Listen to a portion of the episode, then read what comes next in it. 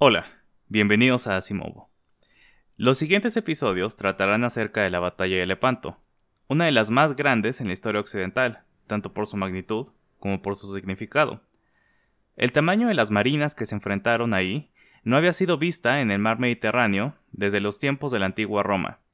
Para algunos, está en el panteón de las batallas en las que Occidente fue defendido de algún tipo de dominio oriental, como las Termópilas o el asedio de Viena. Pero es posible que no sepas mucho de esta, más allá de que Miguel de Cervantes participó en ella.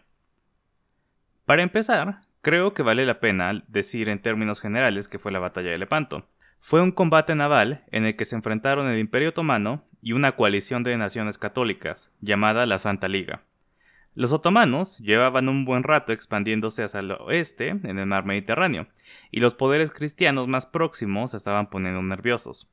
Gracias a la conjugación de recursos económicos y poder militar español, con barcos e innovación veneciana, la Santa Liga logró derrotar sólidamente a una fuerza naval otomana aparentemente aplastante. Fue una batalla enorme y sangrienta. Unos 40.000 hombres murieron en tan solo cuatro horas. Pero a pesar de su magnitud, no es particularmente conocida. Probablemente sea en parte porque los protagonistas europeos eran españoles e italianos, en lugar de los después más culturalmente dominantes ingleses o franceses. Además, el mundo se estaba expandiendo. Al final del día, para el siglo XVI, controlar el Mediterráneo era ya solo eso, y no como había sido hasta entonces, dominar el mundo. Muchas veces se ha dicho que esta batalla marcó el inicio del fin del Imperio Otomano. De ser así, fue un inicio muy prolongado, pues los otomanos continuaron siendo formidables por mucho rato más. Pero la superioridad naval de Occidente, que haría de Europa el amo del mundo, se dejó ver en un estado temprano, incluso siendo que ni España ni la República de Venecia serían las máximas representantes de estos desarrollos. También es común pintar este evento como una defensa heroica en contra de una amenaza islámica turca, pero en realidad más se pudo haber hecho y desde antes para frenar a los otomanos. Fue una vez que se convencieron de que los turcos estaban por invadirlos, que los principales poderes de la Santa Alianza actuaron. La alianza duró tanto como la amenaza turca, y una vez ida, sus integrantes regresaron a sus pendencias, viendo por sus intereses por encima de algún concepto de defensa de la verdadera religión. En este primer o primeros episodios, vamos a ver, hablaré un poco acerca del trasfondo histórico, el ascenso del Imperio Otomano y la reacción en el sur de Europa. Principalmente estoy usando el libro Empires of the Sea de Roger Crowley si les interesa saber más al respecto.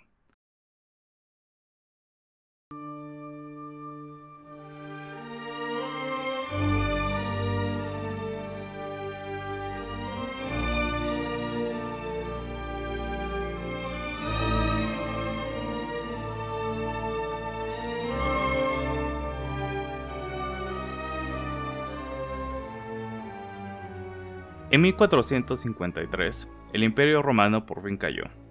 La conquista de Constantinopla fue uno de los eventos más impactantes en todo el siglo. Marca el momento en el que los principios defensivos que habían sido efectivos desde tiempos antiguos se quedaban obsoletos, gracias al advenimiento de armas de fuego como las bombardas utilizadas por los otomanos. La victoria le valió al sultán Mehmed II el sobrenombre del conquistador, y cimentó en la conciencia cristiana la idea de que los turcos eran un monolito dispuesto a dominar el mundo. Éxitos posteriores hicieron la situación más alarmante. Con la victoria turca sobre el sultanato mameluco, el imperio otomano anexó a Egipto, Siria y Palestina, lo cual quiere decir que básicamente ahora controlaban el levante mediterráneo. El papa Leo X, quien aún pensaba en términos de la antigüedad, notó que básicamente se habían hecho con todo el imperio romano del Este, lo cual era básicamente cierto, pero traiciona un modo de pensar anticuado, porque él creía que básicamente esto significaba que eran dueños de la mitad del mundo. A sus ojos, como a los ojos de toda la gente que vivió después del imperio romano, el Mediterráneo era todo el mundo. Tener tanto control sobre él quería decir que solo era cuestión de tiempo para que saltaran a tomar Italia, Sicilia y el resto del mundo. Ahora, como no tengo un mapa aquí que les pueda mostrar, quiero más o menos este, describir cómo se veían las conquistas otomanas. entonces, imagínense ustedes el mar Mediterráneo. Es como el sur de Europa, el norte de África, el Medio Oriente y la península de Anatolia, lo que hoy en día es Turquía, principalmente. Los otomanos tenían dicha península, eh, Anatolia, tenían gran parte de los Balcanes y las islas griegas, y después de vencer al sultanato mameluco, tenían como que todo lo que conecta a Turquía con África del Norte y una parte importante de África del Norte, como la costa norte de Egipto, este, más o menos hasta donde está Libia, un poquito más, que si lo pensamos, en efecto, es como la mitad del de, eh, Imperio Romano. La otra mitad, que es eh, la otra parte, la otra mitad de la costa norte eh, africana, digo Egipto, España, el sur de Francia, la península de Italia, todavía pertenecía a Europa. Y justamente se sabe que los sultanes tenían un mapa hecho por Ptolomeo en el que estaba hecho muy, muy, eh, bueno, estaba muy bien plasmado eh, el mar Mediterráneo. Entonces, como que esta leyenda negra se empezó a formar de que tenían la misión de invadir el Mediterráneo, que sí tienen los otomanos el impulso de invadir hacia Occidente, pero no, e, no era como su misión en la vida. Y de hecho hay cuestiones por las cuales lo hacen, que vamos a ver después, este, porque principalmente voltearon a ver a Occidente una vez que vieron que no tenían éxito hacia más al este, con Persia, ni este, ni lograron hacer un canal que lograra conectar el Mediterráneo con el, con la India, que imagínense, ¿no? Era lo que quería hacer todo el mundo eh, en el siglo XV eh, encontrar una ruta comercial hacia la India. Pero bueno, regresemos al guion.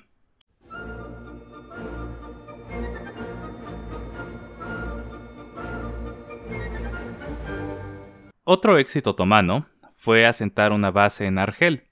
Esto pasó ya que, a petición del emir de Argelia, dos corsarios otomanos llegaron a tomar ayudar en la defensa contra incursiones españolas. Eventualmente, Heiredin, Barbarroja, tomó el territorio como una provincia del imperio, y esto ya va a causar consternación de verdad afuera del Vaticano y del Papa, eh, porque Argelia estaba abajo, bueno, al sur, perdón, eh, abajo está el centro de la Tierra, estaba al sur de Sicilia, de Sardiña y de la costa eh, este de España y sur de Francia. Entonces, como que ya eh, ahí sí es un llamado de atención para las potencias europeas eh, del Mediterráneo. Era una amenaza más tangible eh, para los líderes europeos que no eran tan ideológicos como el Papa, ¿no? Que son pues casi todos. Los otomanos se dieron a la tarea de mejorar su marina, ya que en efecto se dieron cuenta de que eran dueños de un montón de costas y estaban listos para, para, cambiar eso a una potencia marítima.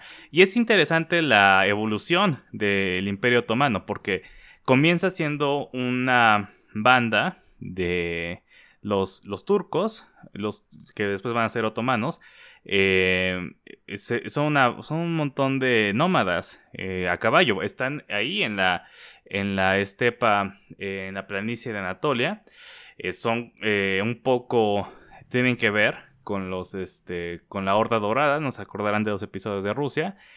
Muchos turcos eran, eh, eran mongoles, no eran los más altos mongoles, la, nobleza mongola de la Horda Dorada era mongola, pero la mayoría de la gente de más, de más bajo nivel era turca y eh, después se convertiría en otomana.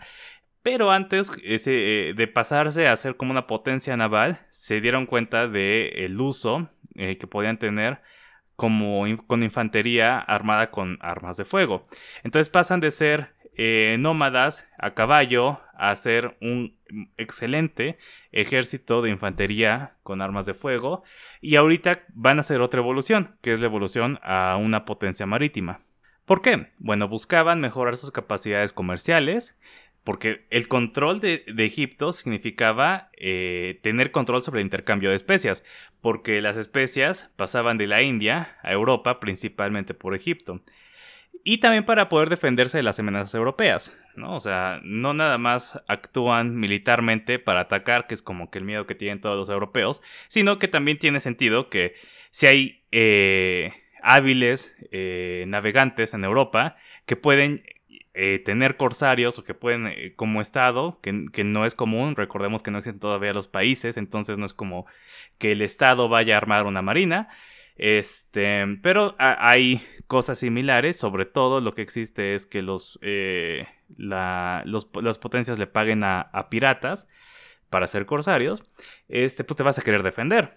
Y claro, está también el, el la última razón, que es, pues sí, tratar de aumentar tu territorio hacia Europa y el resto del norte de África.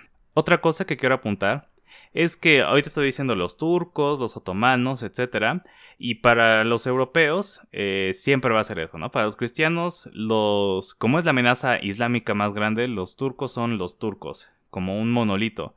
Pero era un, imperio multiétnico y tendrías que serlo porque tu, imperio se está expandiendo por tantas regiones. Tienen griegos ortodoxos, tienen algunos católicos, tienen eh, distintos eh, musulmanes, no todos son turcos, de hecho, eh, solo la gente que está en Anatolia y, en la nobleza son turcos, entonces vale la pena tomar esto en cuenta. Uno de los grandes avances del Imperio Otomano es abrir las puertas a sus eh, puestos de oficiales burocráticos o en el ejército a gente afuera de su nobleza y que sea algo más meritocrático.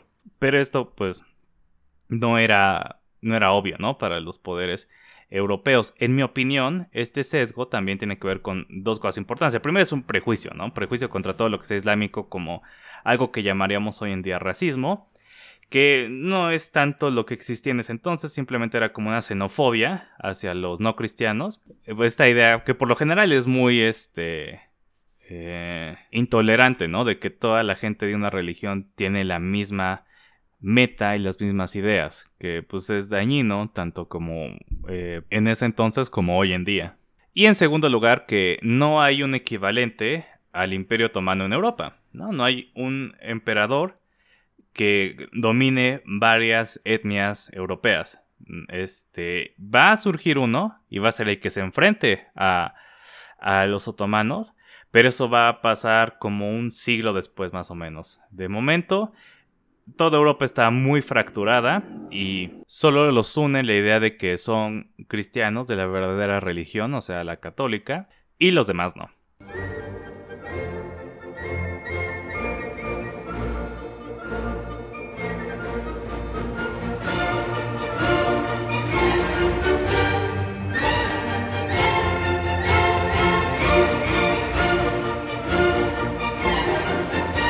Los reyes absolutistas tenían el derecho divino como justificación para su posesión.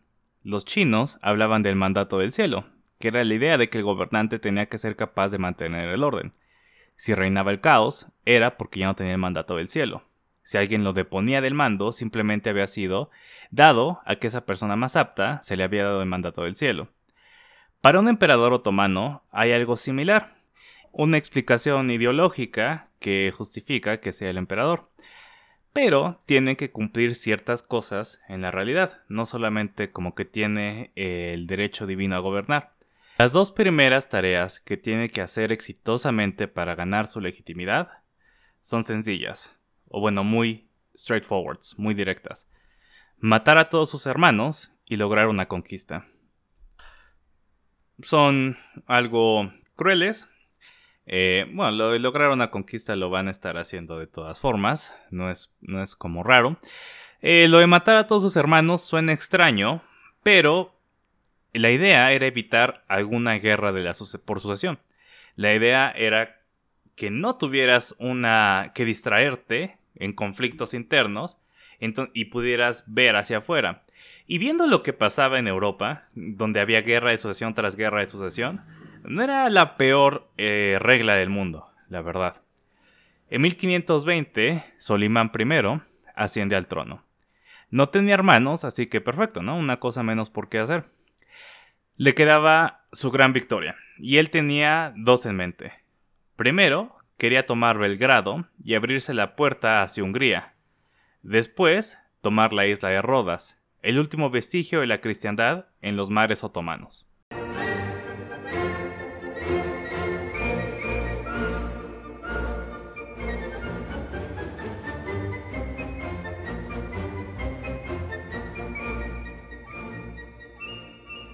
La Orden de San Juan, junto con los teutones y los templarios, es una de las organizaciones militares religiosas más importantes en la cristiandad.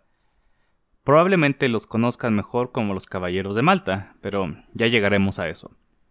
Fue fundada en el siglo XI, durante la época de las Cruzadas, no como consecuencia de ellas, como pasó en el caso de los teutones, pero su camino estaría inextricablemente ligado a las Cruzadas. Originalmente se trataba de una orden piadosa, con fines caritativos, lo cual los llevó al Hospital de San Juan en Jerusalén, con el fin de reacondicionarlo y tender a los enfermos y a los peregrinos que requirieran apoyo. Todo esto con el visto bueno del gobierno islámico en ese entonces. Después del éxito de la primera cruzada, los estados cruzados nuevos que habían este que surgieron en Palestina eh, tuvieron años de relativa tranquilidad, sin una respuesta musulmana unificada. Y entonces los caballeros hospitalarios eh, tuvieron la oportunidad de expandirse. Caballeros hospitalarios es otro nombre por el cual se les conoce, que de hecho pues como que tiene bastante, común, tiene bastante sentido, ¿no? Que, que se llamaran así. y al expandirse tomaron el control básicamente sobre todos los hospitales en la región, en lo que hoy en día es como Israel y Palestina, este Líbano, como toda esa esa, esa región que tuvieron un ratito los cristianos en, el Medio Oriente. Los hospitalarios, además, comenzaron a establecer sus propios hospitales en Europa y perfeccionaron el sistema mediante el cual canalizaban recursos desde ahí, desde Europa, hasta el Medio Oriente, como dinero, materiales y reclutas. A diferencia de otras órdenes como los teutones, no fueron eh, fundados con la idea de defender a los peregrinos desde un principio, pero eventualmente fueron tomando esa labor conforme la situación se hizo peor y tuvieron que eh, escoltar a peregrinos que estaban llegando a sus, hospitales, por ejemplo. Y fue así que lentamente, sin llamar mucho la atención, se empezaron a militarizar. Una combinación de su habilidad excepcional para lidiar con las fuerzas islámicas, eh, que se volvieron muy buenos militarmente, eh, junto con la red de apoyos que formaron en Europa, dieron a la orden vasto poder y riqueza. Pero a diferencia de los templarios, eh, tenían bien claro que su obediencia era al Papa y que tenían que pagar parte de su riqueza a los poderes europeos. Lo cual probablemente explica que la orden de los hospitalarios aún exista hoy en día, mientras que los templarios no. Ahora, estamos en la temprana Edad Media, regresémonos a la modernidad, al, tiempo de Solimán, en 1520. Los estados cruzados ya no existen, obviamente, acabamos de hablar de cómo los otomanos conquistaron esa área de los mamelucos. La Orden de San Juan había sido desplazada. Primero fueron expulsados de Jerusalén y llegaron a Siria, después fueron expulsados de Siria y llegaron a Chipre, y finalmente fueron expulsados de Chipre y llegaron a la isla de Rodas, donde se quedarían por 200 años, siempre esperando el momento para regresar y expulsar a los infieles. Los hospitalarios conquistaron la isla cuando ésta aún pertenecía al imperio bizantino, algo no poco común este, conquistar territorios que en principio son cristianos. Así que parte, gran parte de la población de Rodas era lo que llamaré griego ortodoxa, aunque no por nacionalidad, ¿no? sino porque, sino culturalmente, hablaban griego y tenían la religión ortodoxa. Aunque ciertamente los hospitalarios dominaban, pues eran los señores feudales, las relaciones entre los griegos y ellos llegaron a cierto equilibrio. Los griegos cercanos a la gran fortaleza en Rodas y otros centros urbanos tuvieron que aceptar la supremacía del Papa. Los rurales, por su lejanía, tuvieron más libertad de conservar su religión. La población griega también cumplía con obligaciones feudales y para la defensa de la isla, que si bien no era de su agrado, era un compromiso medio aceptable para evitar ser dominada por los turcos. Aunque esta también tenía su límite. En 1462 se abolió un sistema llamado servitudo marina, mediante el cual las familias griegas tenían que ofrecer hombres para remar las galeras con la que los caballeros de la orden practicaban la piratería. Esto pasó porque tantos hombres habían oído que las mujeres no encontraban con quién casarse. La isla prosperó con los hospitalarios, ¿no? Por lo menos comercialmente, sino mucho para la gente y sus condiciones normales. Muchas familias europeas llegaron a sentarse gracias a las oportunidades que ofrecían tanto a mercenarios, corsarios, herreros y armeros, es decir, gente de guerra que era necesaria, eh, como a otras profesiones como abogados, banqueros y doctores. Y también llegaron muchos judíos, quienes por lo general se dedicaban a las ciencias médicas. Entonces era también una región bastante multicultural y multiétnica. En Europa, los caballeros hospitalarios gozaban de buena reputación, pues eran vistos como el último bastión de la cristiandad en territorio infiel. Pero eh, lo que mejor aprendieron a hacer en Rodas, los caballeros hospitalarios, fue hacer piratas, corsarios sancionados por el Papa. Atacaban las costas de la península de Anatolia, de donde extraían botín y gente que venderían como esclavos en un mercado importante de esclavos que había en la isla. Em, pero no todos estaban muy contentos precisamente por esto. La República de Venecia y otros intereses que veían al mundo con ojos más modernos resentían la disrupción al comercio legítimo que provocaban los hospitalarios, y es que eran muy efectivos. Durante un periodo de mala cosecha, en 1512, los hospitaleros capturaron 18 barcos con grano, elevando el precio eh, 50%, según estimaciones de un comentador veneciano de ese entonces lo cual demuestra que Rodas no era solamente un símbolo, sino también una posición estratégica, sobre todo ahora que los otomanos controlaban los mares del Medio Oriente y África del Norte. En teoría, esto les permitiría a los otomanos ser amos del comercio en esta región. Sobre todo, tener un muy, eh, bueno, muy buenas rutas entre el norte de África y las costas turcas. Entonces también tiene sentido que Solimán estuviera ansioso por arrancarse esa espinita, porque sería una gran victoria simbólica y sería una gran victoria estratégica.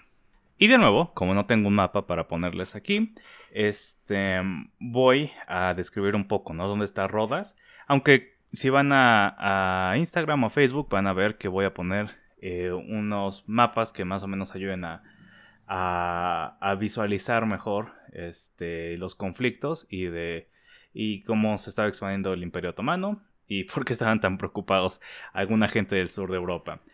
Rodas está básicamente así, al ladito de, Turquía. Es una isla eh, griega muy muy cercana a las costas de Turquía. De hecho, más cerca de Turquía que de lo que sería como mainland este, Grecia. Entonces, este, para llegar a Constantinopla, que está más al norte, eh, desde África del Norte, o sea, si querías mandar cosas que llegaran a Alejandría, a, que, es Egipto, un poco ahí en, esa, en esa conexión que hay entre Asia y África, y llegar hasta Constantinopla, como les decía, que es una muy buena ruta comercial, muy rica, eh, tenías que pasar por Rodas, más o menos. Esto pues e, es una oportunidad perfecta si hay ahí una banda de piratas, este, tratando de, de, estar molestando al emperador otomano, ¿no? Que era lo que, lo que querían hacer los, los cristianos en, Rodas, ¿no? La, la orden de, de San Juan. Lo realmente impresionante de estos caballeros es que si, ustedes ven el mapa parece que están este, rodeados, porque están así entre Turquía y Grecia, que son parte del Imperio Otomano ahora. De hecho, el Imperio Otomano ya casi está llegando hasta Hungría, ya, ya conquistaron la parte sur de, Rumania, dicho, la mayoría de Rumania, este, de lo que hoy en día es Bosnia. Tienen casi todos los Balcanes. Este, tienen toda Turquía, tienen las islas que están por ahí. Y este. Y, los caballeros de Rodas tienen ese pequeño enclave, un, Rodas y algunas islas cercanas. Pero como los templarios, como los teutones, eran una orden militar sumamente efectiva. Y aprendieron a ser piratas, que es algo que muy pocos este, poderes cristianos en el Mediterráneo aprendieron a hacer. Los otomanos se dieron cuenta de la importancia de tener corsarios y los empezaron a poner ahí por el norte de África y eso. Y mientras tanto, los, este, los estados cristianos no tienen algo similar. Y en parte, el, gran éxito de este, bueno, lo más sorprendente de la batalla de Lepanto es la forma en la que los estados cristianos, esta Santa Liga, lograron articular una respuesta, hacer una, una, una marina más o menos moderna, es decir, armada por el Estado, financiada por el Estado, con hombres que dependen económicamente del Estado o de los estados, sobre todo Venecia y España, y este, y, y gracias a esto poder responder eh, a, la, superioridad naval de los otomanos. Y también a otras cosas, ¿no? De las que vamos a hablar después. Pero bueno, muchas gracias por escuchar. Esto fue Asimovo. Si tienen algún comentario, alguna duda, pueden mandarla a asimovopodcast.gmail.com y también encontrar el programa en Facebook como Asimovo Podcast o en Instagram con el mismo nombre. En el próximo episodio, el sitio de Rodas. Gracias por escuchar. Hasta luego.